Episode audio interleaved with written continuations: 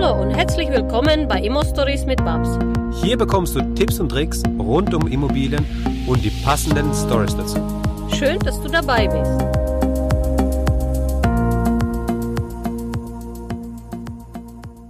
Hallo Lisa. Hallo Max. Sehr schön, dass wir uns endlich zusammengefunden haben zu einem Interview, was wir schon länger geplant haben. Ähm, ja, ich habe heute die Lisa bei uns im Podcast zu Gast und die Lisa äh, wird gleich noch mal was über sich erzählen. Aber vor allem finde ich das spannend, dass die Lisa eben in, ähm, in, in und um München ähm, investiert und wohnt. Und äh, das ist ja ein Markt, wo, wo es nichts mehr zu holen gibt, wo man nicht mehr einkaufen kann. Äh, da bin ich echt gespannt auf die, auf die Ausführungen von Lisa. Und erstmal die Frage an Lisa. Hallo Lisa, und wie geht es dir? Mir geht's super, klasse, dass es heute geklappt hat. Toll. Ähm, ja, Lisa, jetzt lass uns mal, lass uns mal ähm, gleich, gleich einsteigen. Und ähm, so die, die erste Frage geht so in die Richtung, ja, wieso hast du dich ähm, überhaupt für Immobilien interessiert und wieso interessiert dich das überhaupt, das ganze Zeug mit Immobilien? Ist ja irgendwie anstrengend und äh, unverständlich und irgendwie so viele Fragezeichen, die da kommen, wenn man sich damit beschäftigt oder nicht. Genau. Also ich bin von, von Haus aus schon so ein gedanklicher Tüftler, was irgendwelche wirtschaftlichen Konzepte angeht. Also zu mir als Hintergrund, ich habe Mathe studiert mhm. und war da auch gleich im Master, habe ich mich auf die Modellbildung gestürzt, weil es einfach so Spaß macht, irgendwelche Effekte zu sehen. Damals war es Biomatte, da ging es dann drum, ähm, Räuberbeuteverfahren ähm, und Verhalten. Wer überlebt denn dann am Schluss, ja? Aber okay. Wirtschaft ist das natürlich umso viel spannender. Dann habe ich relativ früh auch ein bisschen mit Traden angefangen, um auch mal die Psychologie zu sehen. Das war auch ganz, ganz spannend. Mhm. Während dem Studium auch ein kleines Unternehmen gehabt, ähm, das ich nebenher geführt habe, einfach weil, man dachte, weil ich dachte, na gut, jetzt habe ich gerade nur Mathe, das ist so einseitig. Ich mag jetzt noch was Kreatives machen. Okay, was hast du da gemacht?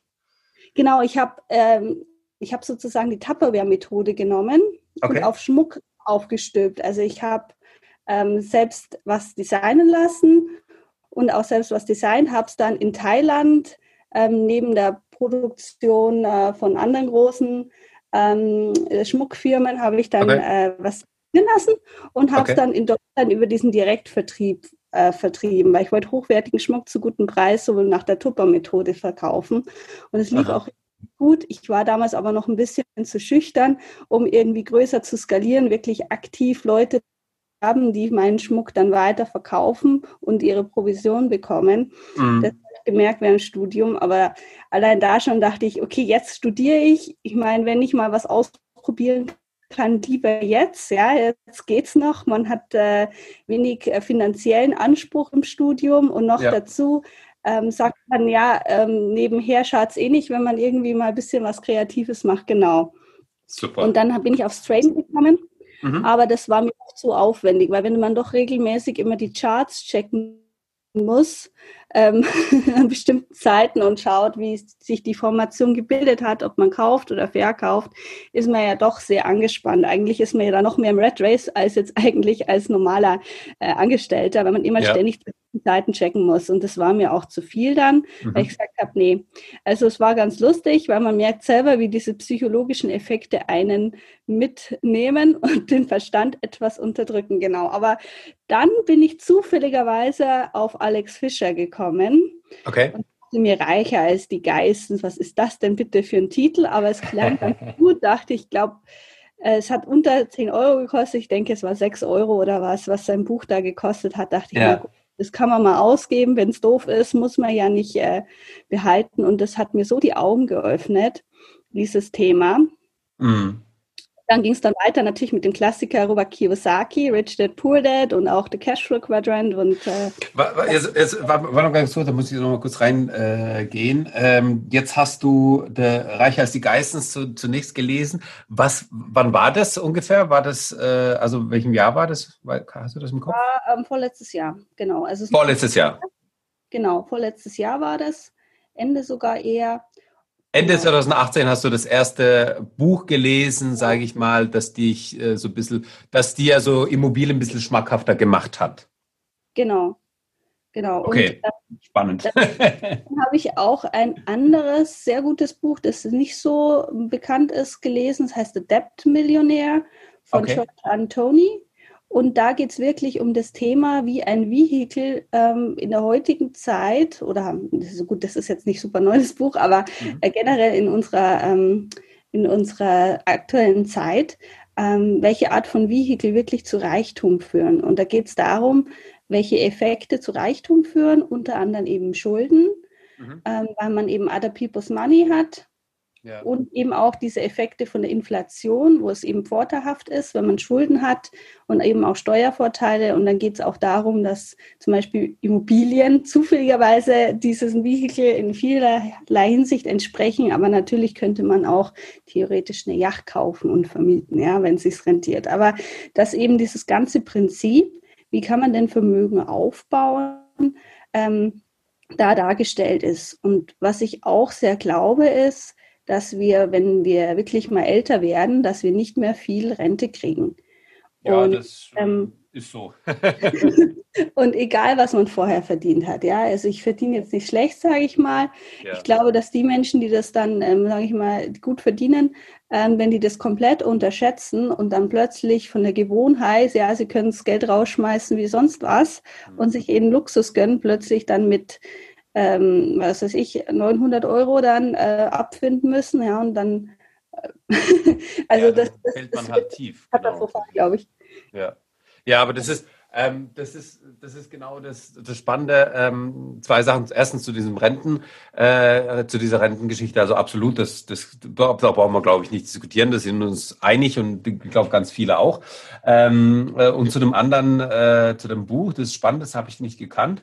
Aber ähm, natürlich, ich meine, das sieht man ja auch, dass man genauso arbeitet. Erstens, also mit Unternehmen, ja, wo man eben einfach uh, others people money hat.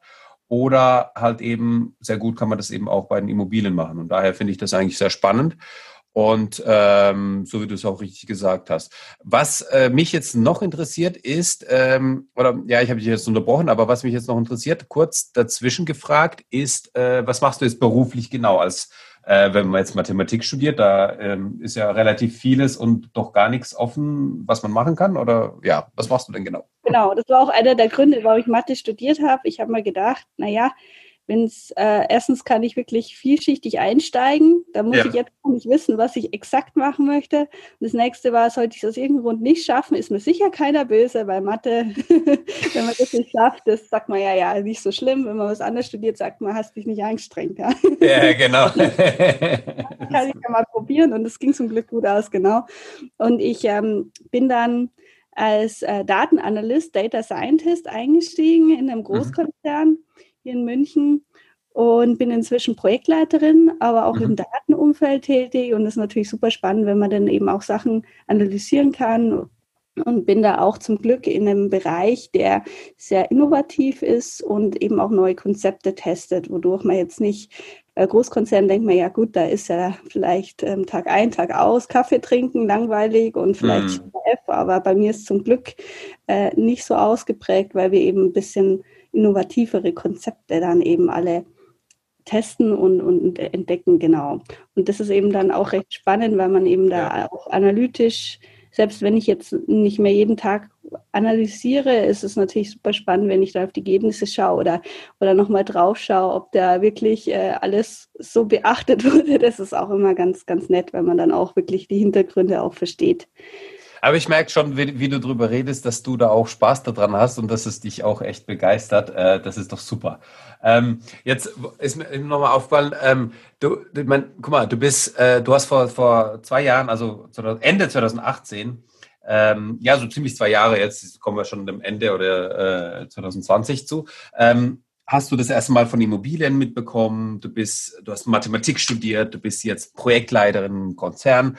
Ähm, das hört sich ja alles wahnsinnig spannend an. Gleichzeitig hören aber die Zuhörer deine Stimme und denken sich, hey, die ist doch relativ jung. Du musst uns keine Zahlen nennen, aber kannst du vielleicht sagen, ähm, unter irgendwas oder ja, das dann mal, also ich weiß, Frauen und, und nach, fragt man nicht nach dem Alter und sowas, aber kannst du sagen, so, ähm, ja, wie es dir recht ist, ähm, so in welchem Bereich du dich befindest. Genau, also äh, ich sehe zum Glück immer auch noch recht jung aus, deswegen habe ich da kein Problem, meine Zahl zu nennen, weil es das ist.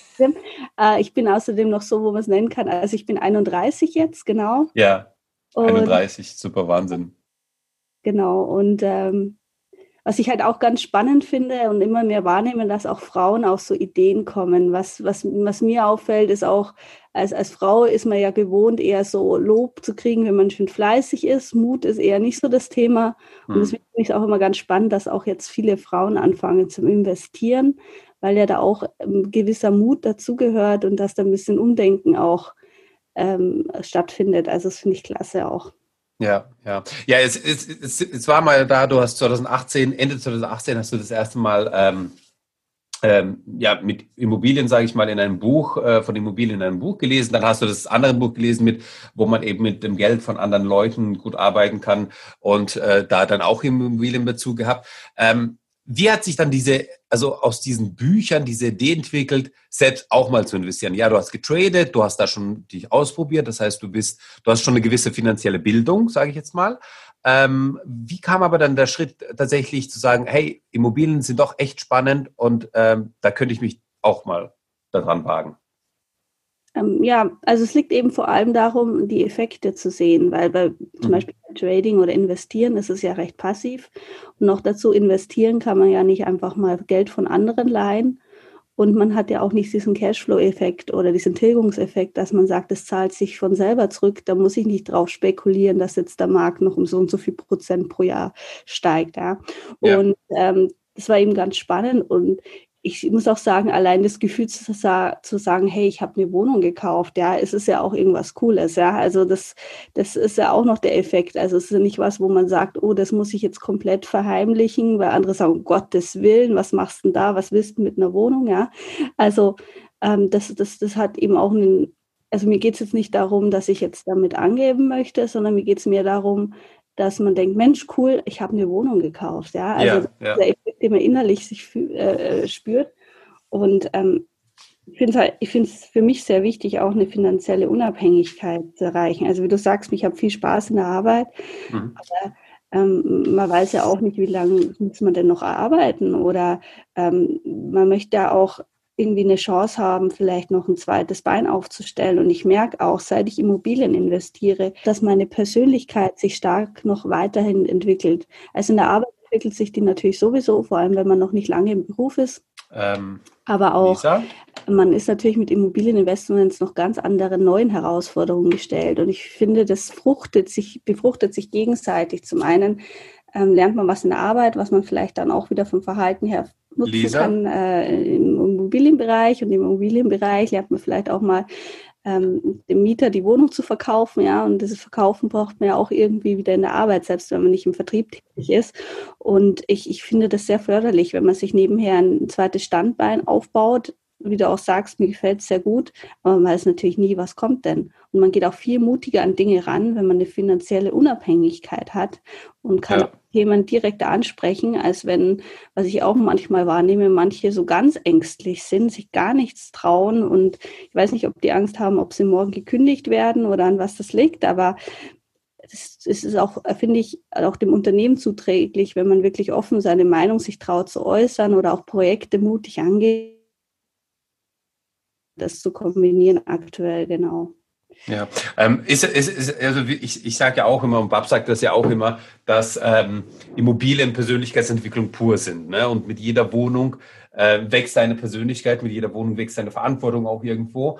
Und ähm, also kannst du das auch wirklich so sagen, dass du, dass du jetzt, ähm, jetzt mit Immobilien ähm, einfach auch, ja, so bildlich gesprochen, einfach aufrecht, aufrechter auch einfach in, im, im Unternehmen gehen kannst und ähm, ja, einfach, einfach stolz auch darauf bist und so einfach anders auftrittst. Ja, definitiv. Ja. Das merke ich. Also dadurch, dass ich da immer wieder Herausforderungen habe. Ich habe auch öfter mal einen Mieterwechsel und da muss man ja auch schauen, dass wirklich auch ähm, ein passender Mieter da ist und dem auch zeigen, was die Vorzüge sind. Und da muss man immer wieder durch und man hat auch immer wieder Rückschläge, sei es im Einkauf, sei es in der Vermietung, ähm, sei es, wenn irgendetwas ähm, überraschenderweise ums Eck kommt, was man überhaupt nicht mit rechnet. Das ist ja ständig bei Immobilien der Fall. Ich war ja, ja um spontan, jetzt wird es langsam. Ah, sehr gut. Und das lernt man dadurch, dass immer wieder mal was Neues ist und was man auch lernt, was am Anfang klingt alles so schlimm und schrecklich und am Schluss war es dann doch harmlos, ja. Und dann mhm. lernt man auch, okay, stressen kann man sich dann auch hinterher, wenn es wirklich dann schlimm kommt, ja. Das lernt man wirklich richtig. Und das ist auch eine Sache in der Arbeit, wenn da irgendwas mal spontan ums Eck kommt oder mal was nicht so läuft, ähm, man denkt halt, naja, gut, das ist Alltag. Ich meine, dann, dann muss man eben schauen, wie man das Problem löst. Und man wird auch viel mehr zum Problemlöser. Und man, man wird, wie du auch sagst, man wird echt auch stolz, dass man sein Leben in die Hand nimmt, anpackt, wirklich auch einen Verstand einschaltet, was kann ich denn für mich tun? Ob es letztendlich die genau die richtige Entscheidung war, das, das wird sich die Zeit zeigen, aber ich sehe die Wahrscheinlichkeit sehr, sehr hoch und ja. auch, was kann denn schlimmstenfalls passieren? Schlimmstenfalls mache ich irgendwelche Fehlentscheidungen plus schlechter Markt, ich wäre privat insolvent. Bin ich ein paar Jahren durch, aber persönlich bin ich um so viel mehr gewachsen, als wenn mhm. ich täglich mein Geld, das ich verdient hätte, gleich wieder zum Fenster rausgeschmissen habe, bin ich auch, habe ich auch nicht mehr Vermögen und bin aber persönlich nicht so viel weiter. Und das ist der Worst Case. Und ähm, ja. Daher denke ich, dann kann man ruhig mutig sein und, und sein Leben angehen und sich selbst das aufbauen. Ja, sehr schön. Wahnsinn. Ähm, kann ich alles genauso unterschreiben, das ist äh, absolut richtig. Ähm, jetzt jetzt ähm, interessiert mich aber noch, wann, wann hast du jetzt wirklich dann wirklich die Entscheidung getroffen und deine erste Immobilie gekauft, sodass du, ähm, ja, sodass du wirklich dann Blut geleckt hast und dann auch wirklich gemerkt hast, okay, jetzt, jetzt weiß ich, wie das Ganze auch abläuft. Ja, also Anfang letzten Jahres habe ich gesagt, so, ich möchte eine Immobilie kaufen, aber mhm. ich möchte jetzt auch erstmal alles kennenlernen, so ein bisschen, da kommt der Analytiker wieder hoch, erstmal alles ja. schön von außen betrachten. Dann ähm, war ich auch äh, am, am, Stammtisch und dann hat auch jemand, der ähm, sehr erfolgreich ist, zu mir gesagt, ähm, ja, Lisa, ich weiß, du hast hier einen super Abschluss gemacht und alles, ja. Aber wenn du beachtest, dass ich die Hauptschule gemacht habe und morgen überlegen kann, ob ich morgen überhaupt Lust habe zu arbeiten, weil ich finanziell unabhängig bin, das ist natürlich dann trotzdem nochmal eine andere Schiene, obwohl wir gleich alt sind in etwa, ja. ja. Das ist dann auch nochmal, äh, denkt man, ja, das stimmt, äh, hast du voll recht und richtig krass und cool.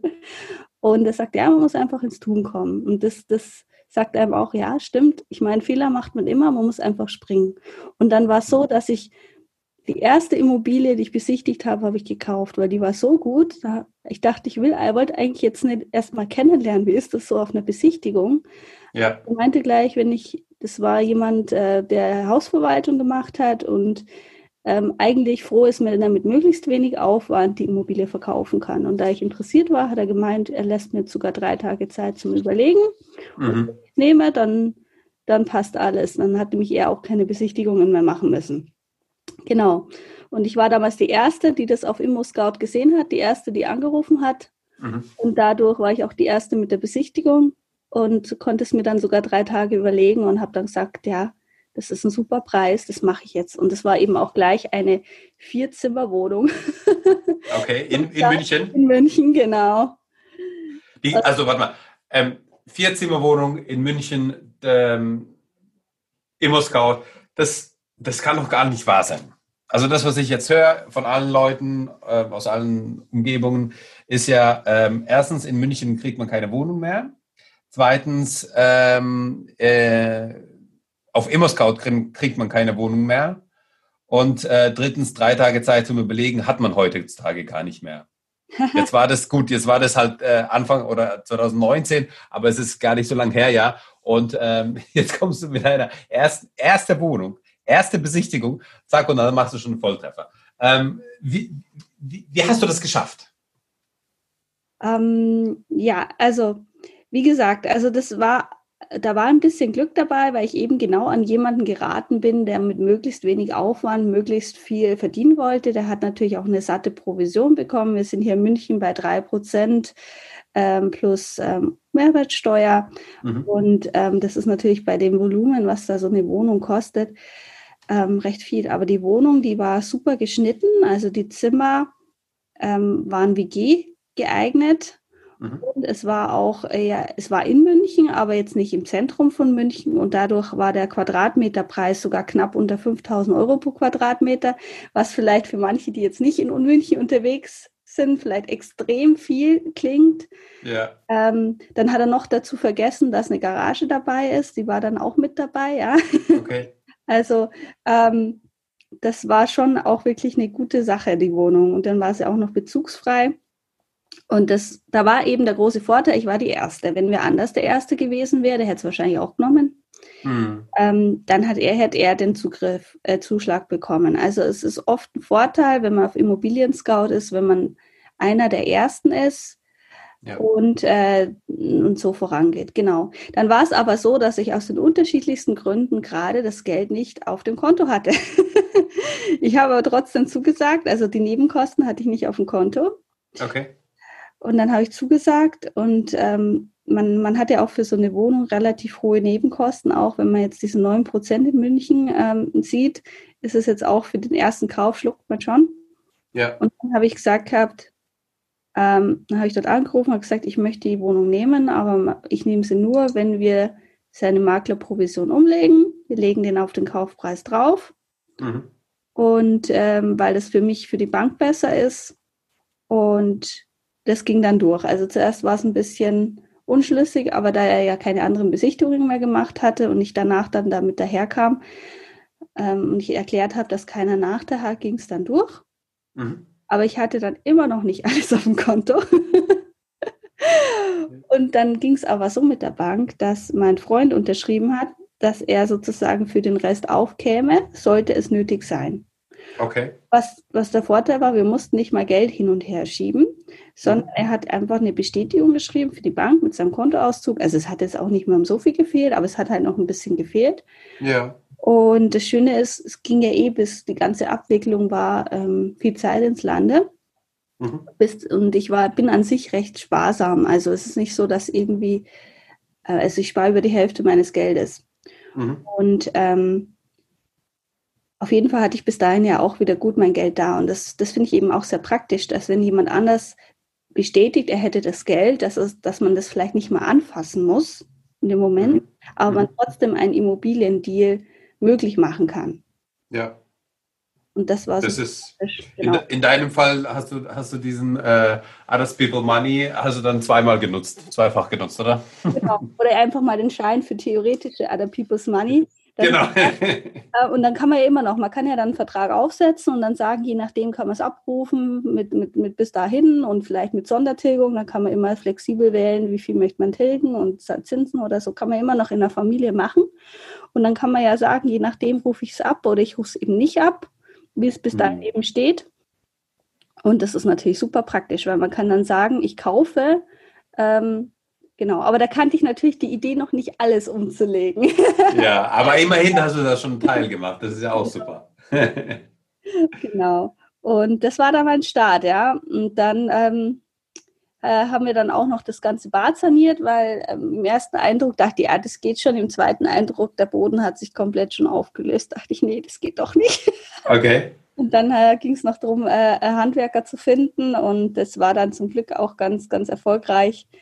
Und dann habe ich eine WG draus gemacht, ja, und das rechnet okay. auch nach Steuer, genau. Ja, super. Ähm, ich, also ich, ich, bin sicher, dass äh, WG in München, auch wenn es außerhalb ist, äh, immer funktioniert. Ähm, sei es für Studenten oder Pendler oder also berufstätigen WG, äh, Studenten-WG, ähm, Alters-WG. Es gibt ja verschiedene WGs äh, und ich glaube nicht, dass es da irgendwie in Zukunft sich der Markt für WGs äh, weniger sein wird. Ganz im Gegenteil, selbst wenn die Preise weiterhin ansteigen, ähm, sind WGs willkommen. Wenn wir eine Rezession haben, können sich weniger Leute eigene Wohnungen kaufen oder leisten ähm, und dann sind wieder WGs willkommen. Also ich glaube, das ist so ein ganz gutes Mittel, um da ähm, für, für jegliche ähm, wirtschaftliche Lage einfach vorbereitet zu sein. Finde ich ganz spannend eigentlich und ganz gut. Ne? ja, in München gehen WGs wirklich auch sehr, sehr gut. Ist natürlich wichtig, dass man, ähm, dass man jetzt von der Zimmeranzahl lieber mehr Zimmer auf weniger Quadratmeter mhm. angeht und muss natürlich die WG geeignet sein. Bei mir, bei mir ist so, ist es jetzt auch noch in München, also nicht im Zentrum, aber trotzdem noch in München und die U-Bahn mhm. ist auch noch zwei Minuten weg, fährt im fünf bis zehn Minuten Takt. Und ob du fünf Minuten mit der U-Bahn näher oder weniger weiter weg ähm, vom Zentrum weg wohnst, das macht schon fast keinen Unterschied mehr. Ja. Und aber trotzdem war es natürlich nicht so überteuert, als wenn es jetzt in der Stadtzentrum in München kann man auch für 15.000 Euro pro Quadratmeter was, was kaufen. Aber ob sich das dann noch rechnet bei der Vermietung, ist halt eben sehr fraglich. Ja, das äh, zweifle ich auch stark an. Wie ging es dann weiter? Das war dann die erste Wohnung. Das war, da hast du, da hast du den ganzen Prozess miterlebt. Du hast äh, mitbekommen, wie das ähm, das Ganze abgelaufen ist. Aber nee, bevor, bevor wir gucken, wie es weiterging, ähm, nochmal die Frage: Wie hat dein Umfeld reagiert, als du denn gesagt hast, hey, ich habe eine Wohnung gekauft und äh, nicht für mich, sondern ich will die vermieten? Ja, unterschiedlich. also meine Eltern wussten schon, was ich vorhabe, aber die waren dann nicht so begeistert von speziell dieser Wohnung. Okay. Liebe auf den zweiten Blick ist dann trotzdem entstanden bei ihnen. okay, auch gut. ähm, und ähm, ja, also unterschiedlich vom Umfeld. Also mein Freund war immer ganz, ganz unterstützend dabei. Mhm. Aber ich, ich habe es ähm, also es fanden die meisten fanden es sehr cool. Ähm, die Frage ist dann nur, wenn man eben, also eine Wohnung ist jetzt nicht so, sage ich mal, das, was viele überrascht. Mhm. Wenn man natürlich vorhat, viele Wohnungen zu kaufen, also das überfordert manche, das merkt man. Ey, okay, okay. Ja. Also ich, ich habe aber eigentlich, also jetzt meine persönliche Erfahrung war schon so, die, die bei der ersten Wohnung so, ach echt, willst du das echt machen? Und dann kamen echt diese typischen Fragen, Mietnomaden und Mietausfall und äh, Wasserrohrbruch und was passiert, wenn und wenn und wenn. Und ähm, muss ich sagen, bei, bei, bei, dem, bei der ersten Wohnung, beziehungsweise ja, ja bei der ersten Wohnung habe ich gar keine Probleme gehabt. Und äh, von daher, ja, also gut, das ist, das ist halt das ist halt das, womit man immer wieder mal, was man immer wieder hört. Aber das ist ja schön, dass du dann beim Umfeld eher dann ähm, also Positives bekommen hast. Genau, also Verwandtschaft habe ich es auch nicht jedem erzählt gehabt. Meine Eltern, die wurden schon äh, wurden schon äh, lange vorbearbeitet. Mhm, ja. Die äh, möchten ja auch immer nur das Beste für mich und wenn sie dann merken, Mensch, da kann ich mir wirklich was aufbauen. Da habe ich auch den Vorteil gehabt. Meine Eltern haben vor circa zehn Jahren die glorreiche Idee gehabt, kauft man doch eine schöne Wohnung in München. okay. Was für uns fürs Alter oder für die Lisa, die jetzt da auch studiert. Ja. Nehmen das dabei ähm, vermieten. Da haben sie zwar nicht auf einen super hohen Preis geachtet, aber die ist trotzdem super weggegangen und ähm, im Nachhinein denke ich, war er doch nicht so schlecht, der Quadratmeterpreis damals, den sie verlangt haben. Und ähm, da habe ich dann auch beim Abzahlen mit meine Eltern mit unterstützt, beziehungsweise ähm, sie finanziell unterstützt noch am Schluss, seit ich arbeite, seit dass sie noch abbezahlt haben, genau. Yeah. Und diese Wohnung, die war natürlich vor zehn Jahren, weil danach ging es dann so richtig los mit den yeah. Preissteigerungen natürlich äh, halb so viel wert oder noch weniger wert äh, als jetzt oder jetzt oder andersrum gesprochen, jetzt ist sie mindestens das doppelte Wert. Ja. Ähm, ich habe eben die, den Vorteil gehabt, dass meine Eltern letztes Jahr gesagt haben, sie möchten mir gerne auch langfristig oder kurzfristig was vererben. Und warum mhm. dann nicht lieber gleich diese Wohnung innerhalb einer Schenkung mir vererben? Weil dann ähm, haben, wissen sie, ich kann damit arbeiten ähm, und andererseits mit dem Restvermögen, das sie haben, weil ich meine, sie sind ganz normale mittelständische äh, Menschen, tolle mhm die eben am, am Land auch ein tolles Haus gebaut haben, in das ich mhm. eh nicht einziehen werde. Und äh, dass sie auch das Gefühl haben, sie können es jederzeit verkaufen, mit dem Geld machen, was sie wollen, ja. Also sie haben es gerade nicht vor zu verkaufen, aber allein dieses Gefühl zu haben, ich muss mir nichts fürs Erbe aufheben, das war überraschend. Das ja. wahrscheinlich eher als Eltern, ich habe jetzt keine Kinder, aber das Gefühl zu haben, ich möchte auf jeden Fall was vererben, und das haben sie jetzt nicht mehr. Und dann haben wir das mit der Schenkung gemacht. Und die wussten auch, dass ich Immobilien damit kaufen möchte. Und dann haben wir dann auch darauf geachtet, in dieser äh, in diesem Schenkungsvertrag beim Notar darauf zu achten, dass ich die beleihen kann, verkaufen kann, dass, mhm. äh, dass, dass da nicht irgendwelche Klauseln drin sind, die mir mhm. da Probleme bereiten. Mhm. Das habe ich dann auch gemacht. Ich habe dann, nachdem ich die erste Wohnung gekauft habe und die andere jetzt bekommen habe, ähm, eine, auch eine Kapitalbeschaffung zur freien Verwendung gemacht, um eben neue Immobilien zu kaufen. Ja, das hatten wir ja schon ein paar Mal gehabt. Wir machen jetzt an dieser Stelle eine Pause Und den zweiten Teil, den bekommst du dann morgen. Also, sei gespannt auf den zweiten Teil, es geht genauso spannend weiter. Danke, dass du uns zugehört hast. Wenn du eine Frage hast, dann schreib diese gerne mit einer Bewertung bei iTunes. Diese werden wir dann auch vorlesen. Wir danken dir und hören uns dann beim nächsten Mal.